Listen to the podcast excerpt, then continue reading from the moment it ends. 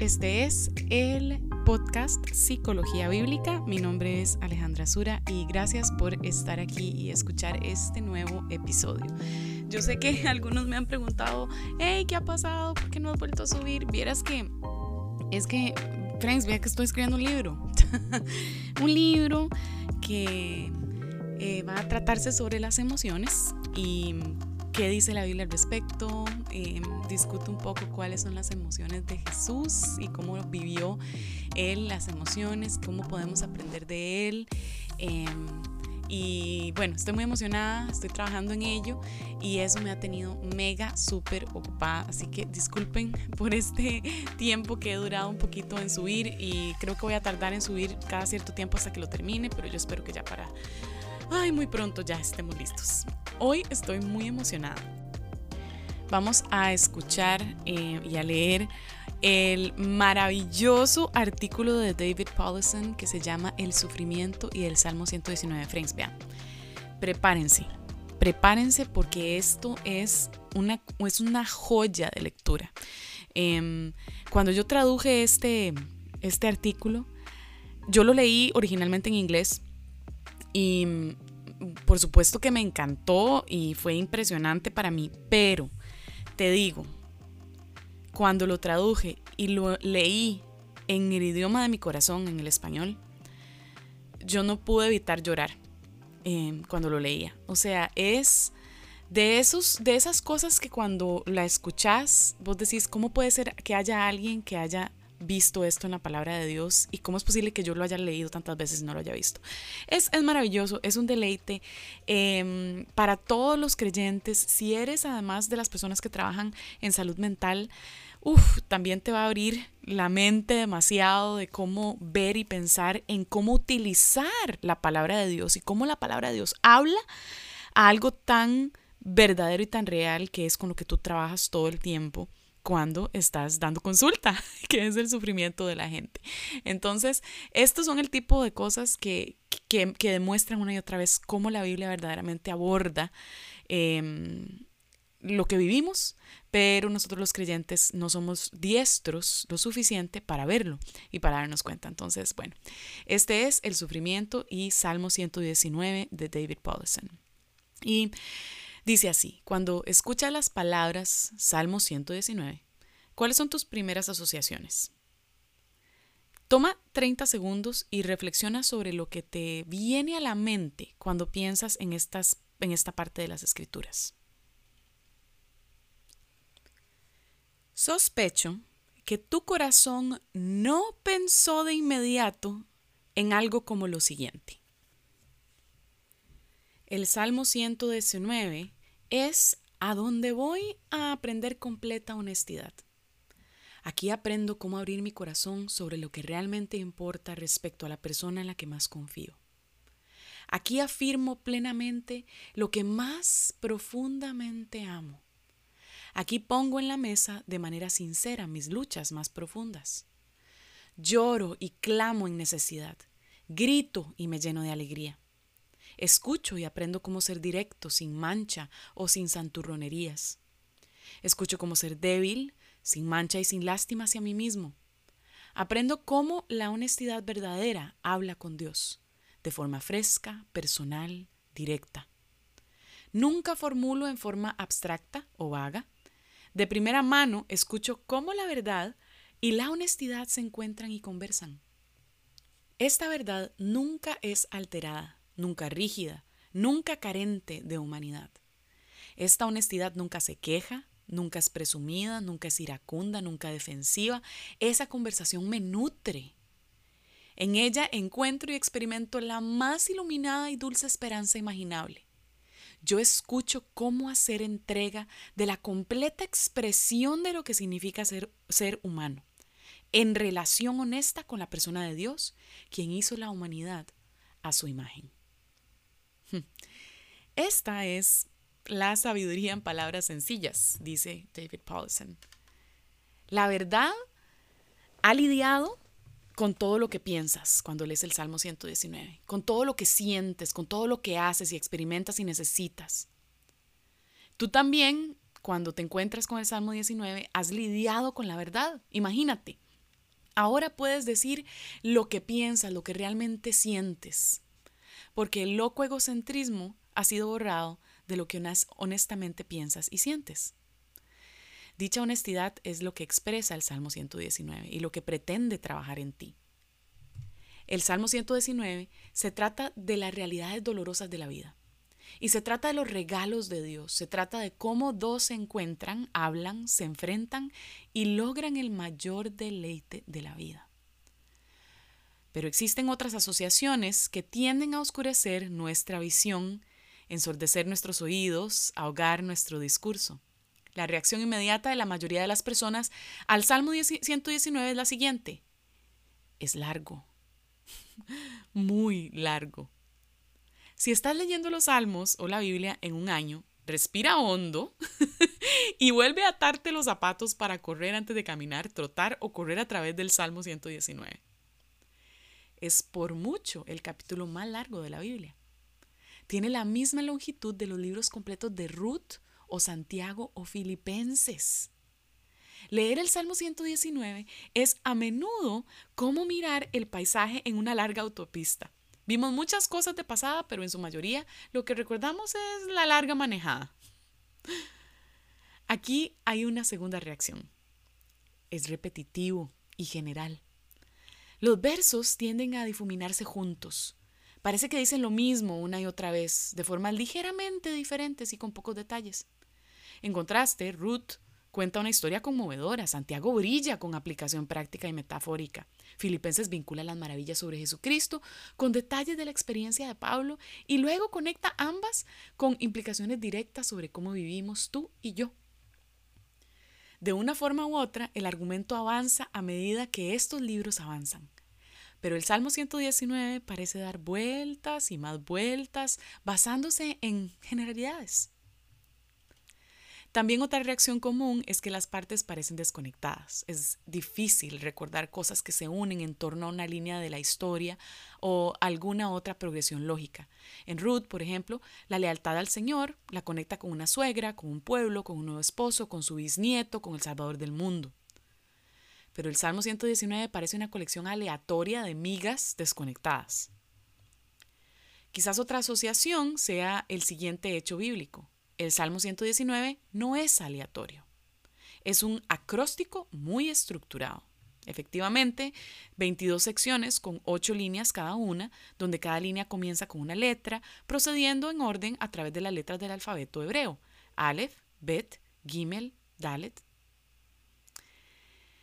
El inicio desde la A hasta la Z sin, sin duda ayudó a la memoria de los hablantes nativos de hebreo pero este hecho tiene poca relevancia para nosotros que leemos en español. El arreglo alfabético se pierde en la traducción, no nos deja una impresión duradera y tampoco algún bien destacable. Ese orden y estructura se nos, se nos presentan más bien como una curiosidad. Sin embargo, el Salmo 119 produce una asociación muy probablemente en la mente de todos. Se trata de la palabra de Dios. Este concepto se acerca a algo que podemos llevar a casa y vivirlo. En el Salmo 119 las escrituras discuten las escrituras. ha servido bien como un texto clásico sobre la importancia de la fidelidad de la Biblia, el conocimiento de la Biblia, la lectura de la Biblia, el estudio de la Biblia, la memorización de la Biblia.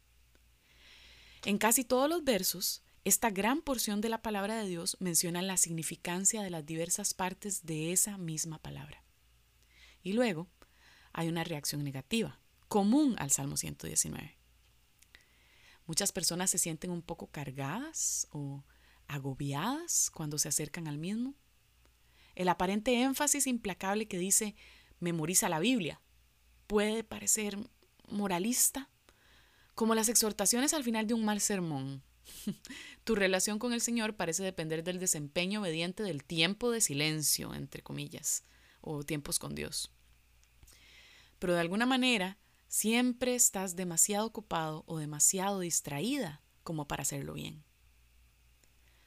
A diferencia de las promesas cálidas e íntimas de los salmos favoritos de la gente, como el 23, el 103, el 121, el 139, este salmo puede parecer concentrado en las obras tiene la reputación de sustituir la devoción a la Biblia por la devoción al Dios que se revela a sí mismo por escrito.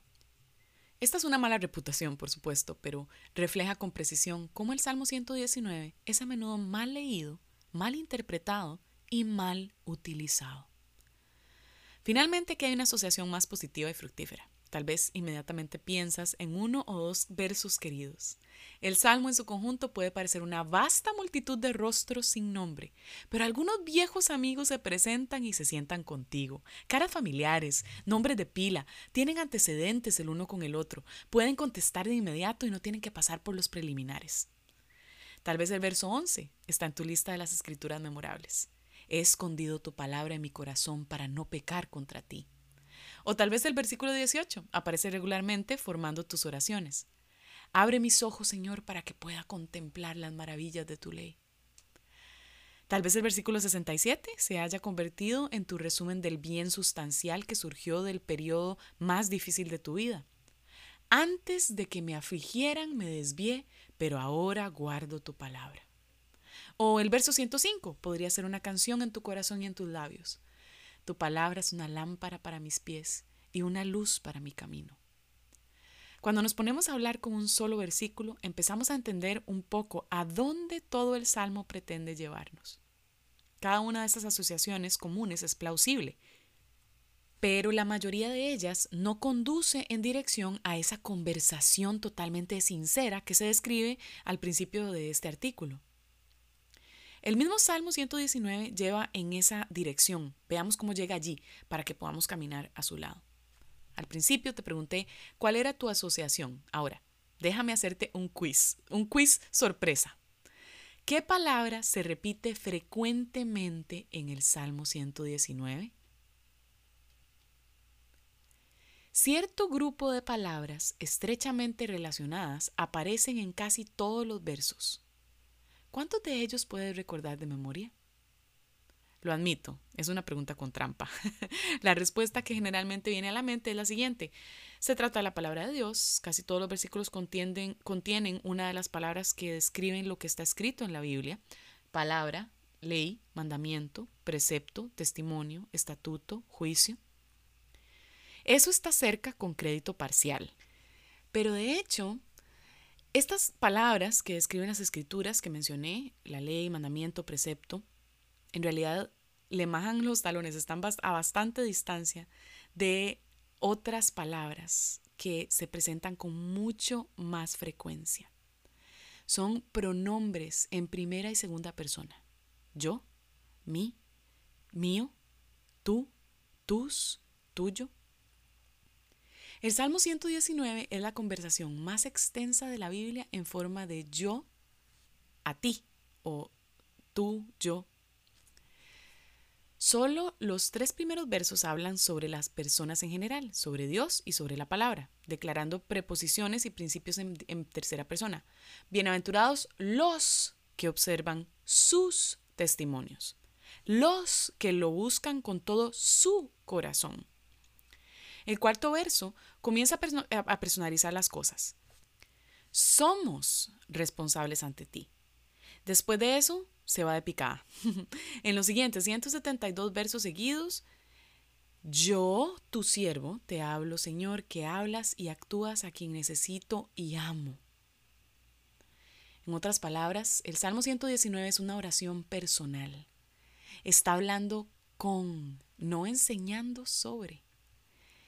Escuchamos lo que un hombre dice en voz alta en la presencia de Dios, su placer gozoso, su necesidad hablada, su adoración abierta, sus peticiones contundentes, sus aseveraciones sinceras, sus luchas profundas, sus intenciones ferozmente buenas. Sí, esas diversas palabras para la palabra aparecen una vez en cada verso, pero las palabras yo y tú aparecen aproximadamente cuatro veces por verso. Yo te hablo sobre lo que tus palabras significan en mi vida.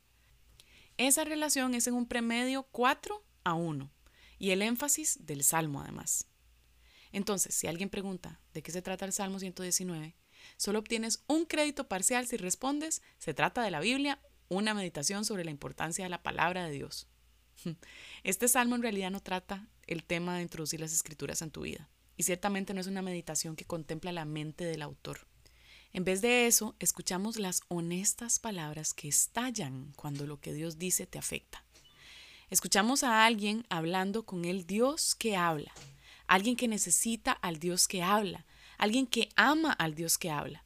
No está pensando en un tema, se está poniendo en marcha. No es una exhortación al estudio de la Biblia, es un clamor de fe. Esto no es concentrarse en detallitos insignificantes. Esto hace un mundo de diferencia en cómo leer, aplicar y predicar y enseñar el Salmo 119. Un tema es abstracto, informa al intelecto para influir en la voluntad. Un tema puede ser interesante, informativo. Incluso podría ser persuasivo. Pero las palabras claras y fluidas que escuchas en el Salmo 119 brotan de un hombre que ya está convencido. Simplemente habla, funcionando su intelecto, voluntad, emociones, circunstancias, deseos, temores, necesidades, memoria y anticipación. Él es muy consciente de lo que él realmente es él es muy consciente de lo que le está pasando. Él es muy consciente del Señor y de la relevancia de lo que el Señor ve, dice y hace. Tal conciencia lo hace muy directo y muy personal. El corazón vivo de un hombre cae en peticiones apasionadas y afirmaciones apasionadas. No nos convence con argumentos, sino con una fe infecciosa y verbal. El Salmo 119 es tempestuoso, no tópico, es implacable, no interactivo. Es personal, no preposicional. Señor, tú hablaste, tú actuaste, te necesito. Hazme en lo que dices que debería de ser. Haz lo que Sí, la forma del Salmo 119 es regular o estructurada, pero ¿por qué esta disciplina estricta de Aleph a las regularidades aritméticas que modelan el vocabulario, la referencia invariable a las escrituras? Estas proporcionan el crisol de hierro que contiene, purifica, canaliza y vierte oro vivo fundido. El Salmo 119 es el clamor reflexivo que surge cuando la vida real se encuentra con el Dios real. No es solo el candor desnudo, eso es importante de notar. La honestidad cruda y sin raíz siempre es pervertida por la locura del pecado. Deberías, entre comillas, ponerte en contacto con tus sentimientos y decir lo que realmente piensas. Eso siempre resultará revelador, por supuesto, y necesitas enfrentarte a ti mismo y a tu mundo reconociendo lo que está sucediendo y los opuestos de la honestidad inclemente con otras locuras, la indiferencia, ocupaciones, estoicismo, vana cortesía, ignorancia, autoengaño o negación.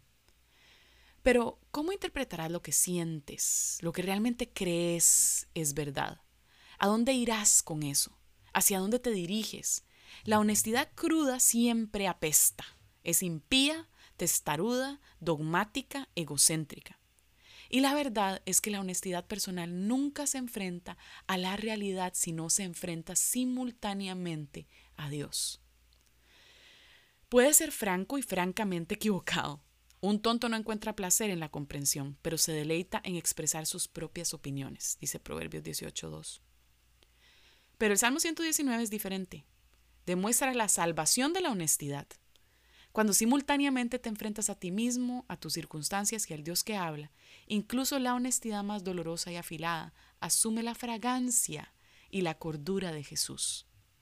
Leer, estudiar y memorizar la Biblia son implicaciones legítimas del Salmo 119 cuando apuntan al resultado deseado de esta escritura. Pero este pasaje apunta a un espacio mucho más grande, su objetivo es reescribir la lógica interna y la intencionalidad de tu corazón. Ese resultado profundo no lo damos por sentado, no es una consecuencia automática de codearse con la Biblia. Tenemos la tendencia a escuchar mal lo que Dios dice, a aplicarlo mal a nuestras vidas, a confundir los medios con los fines.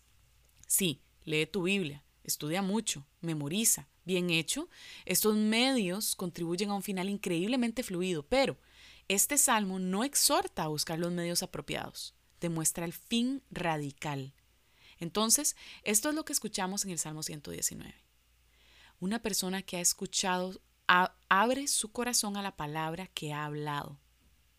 Una persona que ha escuchado abre su corazón a la persona que ha hablado. Una persona que ha escuchado abre su corazón a la persona que ha hablado. Ella afirma con valentía quién es el Señor. Ella ha estado escuchando con atención lo que Dios realmente dice de sí mismo. Pone lo que está enfrentando sobre la mesa, tanto dentro de sí mismo como desde lo de afuera. La experiencia honesta estará a la vista, formada con la cordura de lo que Dios dice sobre nosotros y sobre lo que experimentamos en la vida. Implora por la ayuda de Dios en las luchas fundamentales de la vida. La necesidad extrema busca ayuda inmediata porque Dios promete actuar. Jura por sus convicciones fundamentales, afirmando su identidad, su esperanza y su deleite. Él ha tomado el punto de vista de Dios y las intenciones de Dios para que sean las suyas. El Salmo 119 habla directamente yo a ti. Estos cuatro componentes de lo que yo te digo a ti son los hilos que se entrelazan y forman la lógica interna de este salmo. Hablemos del hilo número uno. Tú eres, tú dices, tú lo haces. Este orador habla con Dios y en su cara continuamente describe a Dios, lo que Él es, lo que dice, lo que hace, quién es. Muchos otros salmos, el 23, el 121, por ejemplo, recogen y desarrollan un tema memorable en un mundo lleno de peligros. El Señor me hace bien, como el Salmo 23, y Él vigila cuidadosamente para protegerme, Salmo 121. Pero el Salmo 119 dispersa las verdades promiscuamente. Imagínate el Salmo 119 como una concurrida recepción de bodas que se celebra en un vasto salón de banquetes desde el cual numerosas puertas conducen a otras habitaciones. Las personas que en su mayoría no conoces están sentadas en mesas para ocho. La disposición de los asientos es extraña. La abuela de la novia está sentada junto a compañero de cuarto de la universidad del novio, simplemente porque sus apellidos comienzan con S. ¿Y cómo llegarás a conocer todas estas caras individuales, nombres e historias? En su mayoría son borrosas, pero recorre la habitación deteniéndote en cada mesa, haz preguntas, escucha y conoce. Descubres que la fe habla verdades concisas. En todo el Salmo 119 se puede encontrar una rica confesión de fe. Su forma es sorprendente. No se expresa como la fe que profesas. Creo en Dios Padre, yo creo en Jesucristo, yo creo en el Espíritu Santo. Es la fe que se escucha en el acto de confesar. Tú eres mi Padre, tú eres mi Salvador, tú eres mi dador de vida. El Señor ha dispuesto las condiciones de mi existencia. Estableciste la tierra y está en mi pie. Todas las cosas están en tu servicio. La tierra está llena de tu misericordia. Tu, fidelidad continúa a lo largo de todas las generaciones. Tus manos me hicieron y me formaron. Soy tu siervo, soy todo tuyo. Todos mis caminos están delante de ti. Tú estás cerca. El Señor habla maravillas. Tu ley es la verdad, tus testimonios son maravillosos, tu palabra es muy pura, tu palabra permanece firme en los cielos siempre. El despliegue de tus palabras alumbra, tu, tu palabra es una lámpara para mis pies y una luz a mi camino. El Señor destruye el mal. Tú reprendes a los arrogantes, rechazas a todos los que le dan la espalda a tus estatutos, ejecutarás juicio sobre aquellos que me persiguen, has eliminado a todos los impíos de la tierra como escoria. Pero el Señor es misericordioso conmigo. Eres bueno y lo haces bien. En la fidelidad me afligiste. Tus misericordias son grandes. Me consuelas. Tú eres mi escondite y mi escudo. Me respondiste. Has tratado bien a tu siervo. Me has revivido. Agradarás mi corazón. Tú mismo me has enseñado. ¿Cómo aprendió este autor a ser tan franco con Dios? ¿Dónde aprendió estas cosas? Escuchó lo que Dios dijo en el resto de la Biblia y él lo vivió. El Señor dice quién es y es quien dice. El Señor dice lo que hace y hace lo que dice. La fe escucha y se da cuenta. La fe experimenta que es verdad y responde en oraciones simples. Solemos estar ocupados, llenos de ruido, distraídos. Vivimos en un mundo ocupado, ruidoso y distraído. En medio de eso, este salmo nos enseña a decir, si voy a participar en mi conversación con Dios, necesito tiempo para escuchar y pensar. En una cultura de información y acceso instantánea, este salmo premia a los lentos. Si lees rápidamente, todo lo que obtienes es el Salmo 119 sobre la Biblia. Pero si lo tomas con calma y lo vives, te encuentras diciendo cosas como, eres bueno y haces el bien, o soy tuyo. Aprender a decir esto en voz alta y decirlo de corazón cambiará tu vida para siempre. El Salmo 119 no es información acerca de la Biblia, es terapia de lenguaje para los inarticulados. Aquí hay otra implicación. Nuestra cultura de autoayuda está preocupada por el diálogo interno, con su monólogo interior. Lo que te dices a ti mismo te anima o te derriba. ¿Eres conscientemente autoafirmativo u obsesivamente autocrítico? Dices, soy una persona válida y puedo defenderme o soy estúpido y siempre fracaso. Sistemas completos de consejería se basan en analizar y luego reconstruir tu diálogo interno para que sea más feliz y seas más productivo. Pero el Salmo 119 te saca del asunto del monólogo por completo. Te introduce en el asunto de buscar un diálogo vivo con la persona cuya opinión finalmente importa. El problema con el diálogo interno, ya sea negativo o positivo, ya sea irracional o, racional, es que no estamos hablando con nadie más que con nosotros mismos. La corriente de ser conscientes es inconsciente de aquel que tiene todo que ver. Una corriente de conversación debería tener lugar, pero reprimimos el estar conscientes de este alguien en mayúscula, alguien que amenaza nuestra autofascinación. La Biblia dice cosas radicales sobre la corriente de conciencia que fluye naturalmente de nosotros y a través de nosotros. Toda intención de los pensamientos de su corazón era solo hacer siempre el mal. Génesis 6.5. Todos sus pensamientos son, no hay Dios. Salmo 10.4. Esto no solo se refiere a estilos de vida viles y sórdidos. También significa aquellas maneras cotidianas en que las mentes operan sin hacer referencia al único Dios verdadero el ateísmo funcional es nuestro estado de ánimo más natural. Las personas operan sin ser conscientes de que la opinión del Señor importa de manera decisiva. Operan pensando que no tienen necesidad de compasión, sin impulso para invocarlo, sin amor por Él, quien domina el corazón, el alma, la mente y el poder. Nuestro diálogo interno suele ser como aquellas personas que se hablan a sí mismas en la calle. Su mundo es muy real para ellos, pero están desconectados de todos los que los rodean. Somos sonámbulos, hablamos dormidos. Los sueños pueden ser agradables, pueden ser pesadillas, pero de cualquier manera son sueños. La fe verbalizada del Salmo 119 es lo que sucede cuando te despiertas. No es hiperreligiosidad, es la humanidad sana. La corriente de falsa conciencia se convierte en una corriente de conciencia consciente, de amor, de confianza, de necesidad. Escuchamos a la cordura cuando escuchamos al autor pensando en voz alta y nos damos cuenta de que él está hablando con alguien. Por supuesto, la cordura hace afirmaciones claras a la persona que cuenta con actitud y acciones decisivas. He comparado el Salmo 119 con una concurrida recepción de bodas, llena de invitados que vale la pena conocer. Pero nota también las puertas que conduce a otras habitaciones. El Salmo 119 no es autónomo. Se desencadena intencionalmente hacia el resto de las escrituras. ¿Cómo aprendió este hombre a decir con todo su corazón, eres bueno y haces el bien? ¿Dónde aprendió, yo soy tuyo? Lo aprendió en otros lugares. El Salmo 119 te lleva fuera de sí mismo al resto de la revelación de Dios y a toda la vida. Ocho palabras de resumen para sus palabras actúan como indicadores, cada una usada cerca de 22 veces. Dos de las ocho palabras simplemente significan palabra, todo de lo que Dios habla. Sus palabras son todo lo que Él dice y escribe, todo lo que escuchamos y leemos de Él. Entiende esto y nunca tratarás el Salmo 119 de manera moralista. ¿Qué tipo de cosas están contenidas en todos estos diferentes tipos de palabras? Escuchamos historias, órdenes, promesas, una cosmovisión completa que interpreta todo lo que es y lo que sucede.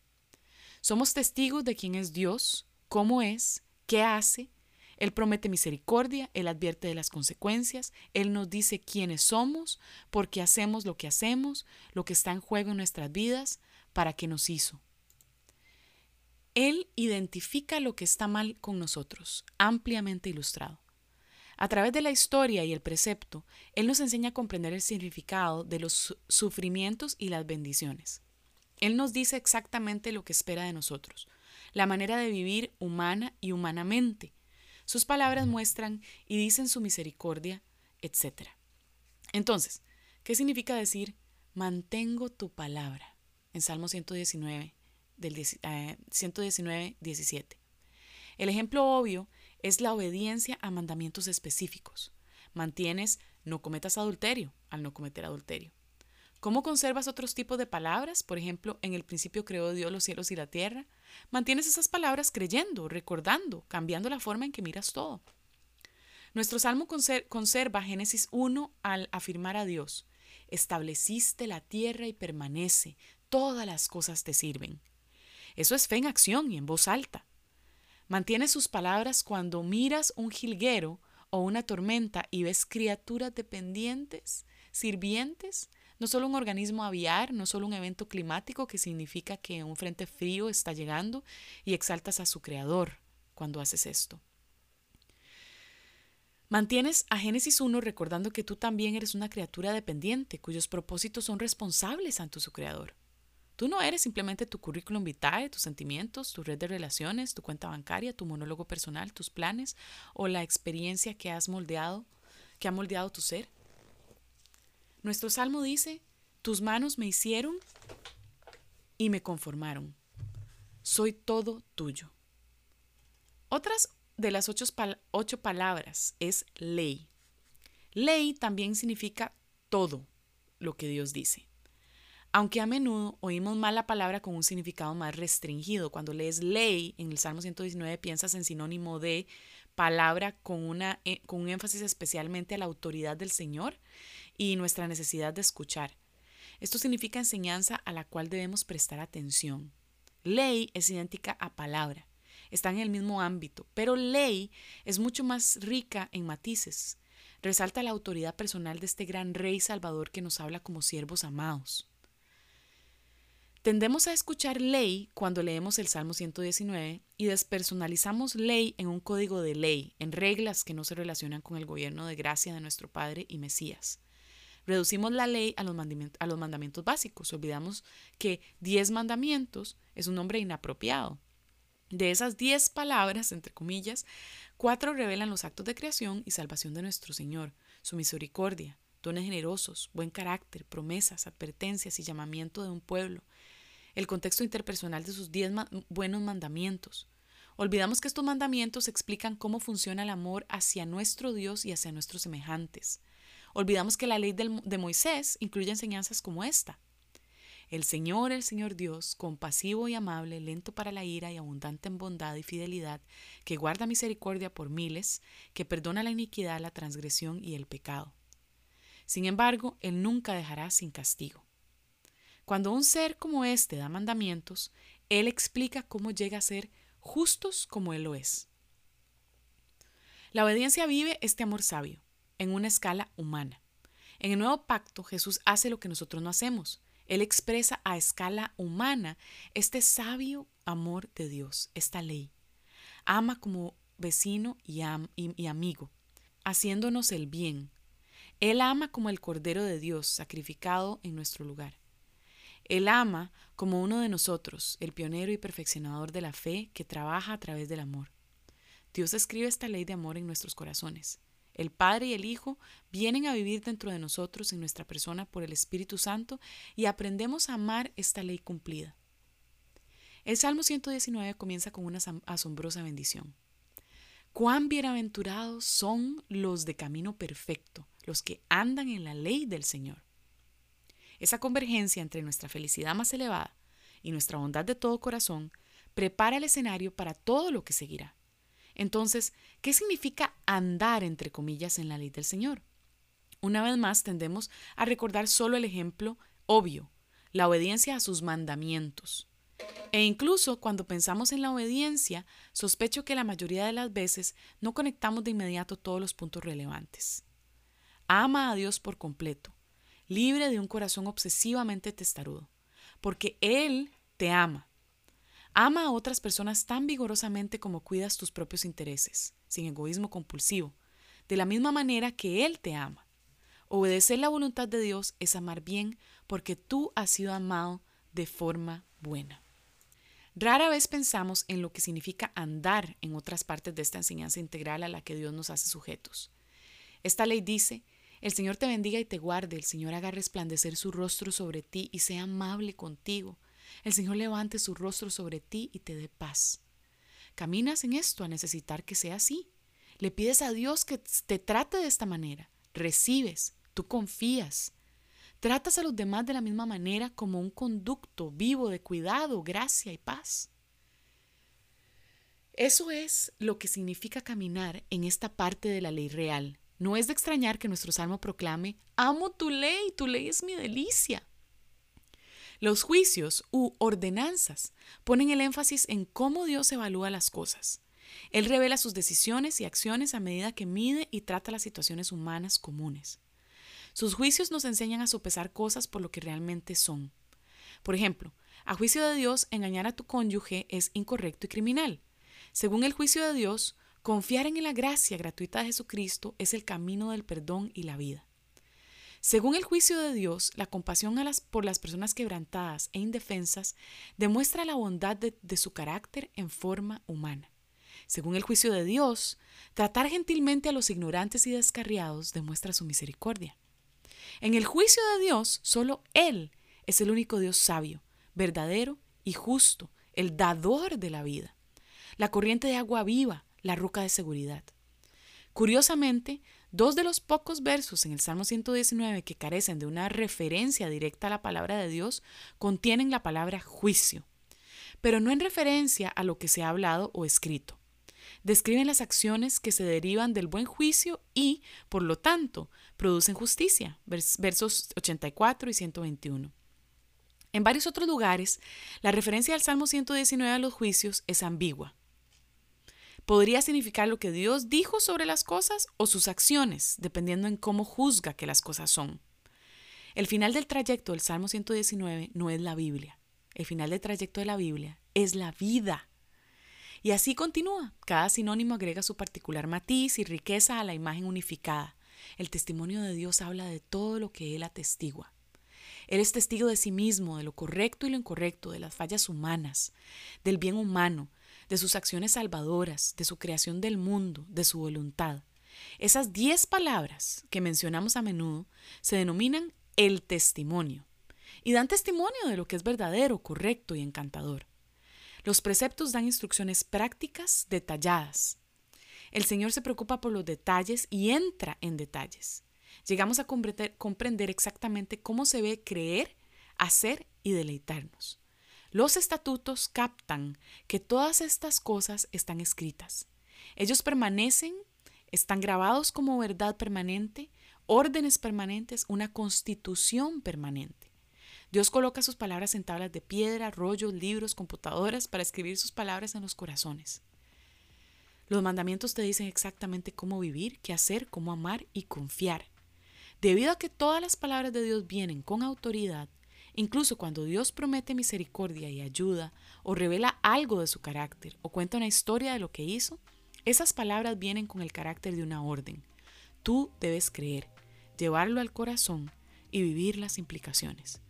Toda alternativa es alguna especie de locura, ilusión, autoengaño y destrucción. ¿Cómo reaccionamos ante todas estas cosas? Los verbos en el Salmo 119 son conscientes. Mantengo, busco, amo, elijo, recuerdo, hago, creo, me regocijo, medito, me aferro, me deleito, no olvido, Respondo de todas estas formas a tu palabra, ley, juicios, testimonios, preceptos, estatutos y mandamientos. Es sorprendente cómo cada aspecto de la palabra de vida provoca exactamente la misma familia de reacciones. El simple hecho de hablarle a Dios acerca de Dios es uno de los resultados. En el próximo capítulo vamos a hablar del hilo número 2 que dice estoy enfrentando una lucha con Y bueno, es, interesantísimo lo que va a seguir y em, espero que vayamos a durar más o menos la misma cantidad de tiempo. Así que te invito a volver a escuchar el la segunda parte de este maravilloso artículo de David Paulson sobre el Salmo 119. Gracias de verdad por acompañarme. Puedes em, seguirme en mi Instagram y también buscarme en mi canal de YouTube. Y por favor, ora por mí para que mi libro salga bonito y útil, especialmente para el pueblo de Dios mientras lo termino. Y de verdad, muchas gracias por estar acá. Nos vemos en nuestro próximo episodio eh, de Psicología Bíblica. Esto es Alejandra Sura y hasta luego.